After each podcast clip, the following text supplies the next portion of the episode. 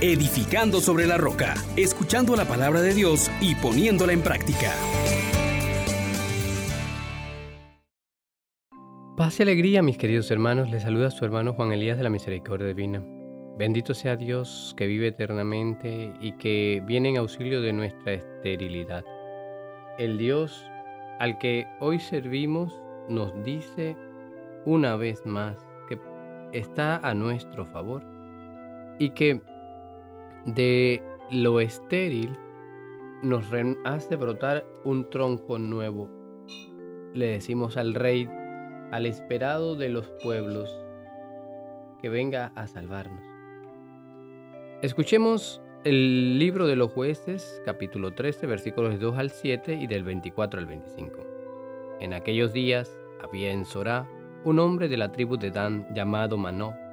Su mujer era estéril y no había tenido hijos. El ángel del Señor se apareció a la mujer y le dijo, eres estéril y no has tenido hijos, pero concebirás y darás a luz un hijo. Ten cuidado de no beber vino ni licor, ni comer nada impuro porque concebirás y darás a luz un hijo. No pasará la navaja por su cabeza, porque el niño estará consagrado a Dios desde antes de nacer. Él empezará a salvar a Israel de los filisteos. La mujer fue a decirle a su marido, me ha visitado un hombre de Dios, que por su aspecto terrible parecía un mensajero divino. Pero no le pregunté de dónde era, ni él me dijo su nombre. Solo me dijo, concebirás y darás a luz un hijo. Ten cuidado de no beber vino ni licor ni comer nada impuro, porque el niño estará consagrado a Dios desde antes de nacer hasta el día de su muerte. La mujer de Manob dio a luz un hijo y le puso de nombre Sansón. El niño creció y el Señor lo bendijo y el Espíritu del Señor comenzó a agitarlo. Palabra de Dios. Te alabamos, Señor. Mis hermanos, hoy la palabra de Dios definitivamente que nos pone en contacto con la salvación, hoy decimos al renuevo del tronco de Jesé que se alza como un signo para los pueblos, ante quien los reyes se enmudece y cuyo auxilio y pro las naciones que venga a librarnos, que no tarden más. Y es que vemos, hermanos, hermanas, a la, de la palabra, como Dios es el único capaz de hacer pasar de la esterilidad a la fecundidad, de la muerte a la vida, de la esclavitud, de la maldición a la liberación y la bendición. Vemos en las liturgias de este día dos mujeres que pasan de estériles a fecundas. Así no nos narra la lectura de hoy, tanto con el nacimiento milagroso de Sansón y de Juan Bautista. En el pueblo de Israel era casi una maldición no tener hijos. Y en la Biblia encontramos mujeres estériles con las que el Señor hace el milagro. La iglesia muestra este símbolo de esterilidad precisamente antes del nacimiento de Jesús. También por medio de una mujer incapaz de tener un hijo por su decisión de permanecer virgen. Esa es la señal de la humanidad incapaz de dar un paso más. Por eso, la iglesia quiere hacernos reflexionar sobre la humanidad estéril. De la esterilidad, el Señor es capaz de recomenzar una nueva descendencia, una nueva vida. Este es el mensaje de hoy. Cuando la humanidad está seca y no puede avanzar más, viene la gracia, viene el Hijo y viene la salvación y aquella creación gastada deja sitio a la nueva creación. Esta segunda creación, cuando la tierra quede estéril, es el mensaje de hoy. Nosotros esperamos al que es capaz de recrear todas las cosas, de hacer nuevas las cosas. Esperamos la novedad de Dios. Eso es la Navidad.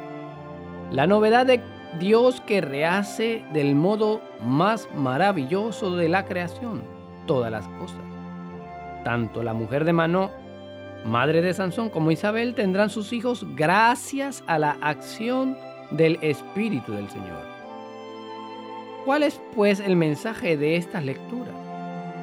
Abrámonos al Espíritu de Dios. Nosotros solos no podemos. Es Él quien puede hacer las cosas. Esto nos lleva a pensar en nuestra Madre Iglesia. También en tantas esterilidades que tiene nuestra Madre Iglesia cuando por el peso de la esperanza en los mandamientos, aquel pelagianismo que, que todos llevamos en los huesos se vuelve estéril. Cuando no vemos que podemos por nuestras propias fuerzas. Cuando muchas veces nos hemos creído capaces de dar a luz, pero no, no podemos. La iglesia es madre y se hace madre solo cuando se abre a la novedad de Dios, a la fuerza del Espíritu, cuando dice a sí misma, yo lo hago todo pero he terminado, no puedo más. Entonces viene el Espíritu. Hoy es un día para rezar por nuestra Madre Iglesia, por tantas esterilidades del pueblo de Dios, esterilidades de egoísmos, de poder, cuando la iglesia cree poderlo todo, adueñándose de las conciencias de la gente o de ir por el camino de los fariseos, de los saduceos, por el camino de la hipocresía, la iglesia se hace estéril. Recemos en esta Navidad por nuestra iglesia que esté abierta al don de Dios, que se deje sorprender por el Espíritu Santo y sea una iglesia que tenga hijos, una iglesia madre. Madre tantas veces pienso que la iglesia en algunos sitios más que madre es una empresaria. Miremos, hermanos, la historia de esterilidad del pueblo de Dios y tantas otras en la historia de la iglesia que la han hecho estéril. Pidamos al Señor hoy, mirando al pesebre, la gracia de la fecundidad de la iglesia y también la nuestra, que podamos magnificar la gloria de Dios, que es quien hace nuevas todas las cosas. Que podamos también nosotros clamar como lo ha hecho tantos a lo largo de los siglos. Este es el tiempo de la salva. Digámosle al Señor, Dios y Señor nuestro, que en el parto de la Virgen María has querido revelar al mundo entero el esplendor de tu gloria. Asístenos con tu gracia, para que proclamemos con fe íntegra y celebremos con piedad sincera el misterio admirable de la encarnación de tu Hijo. Amén. Amén, amén. Bendiciones para todos.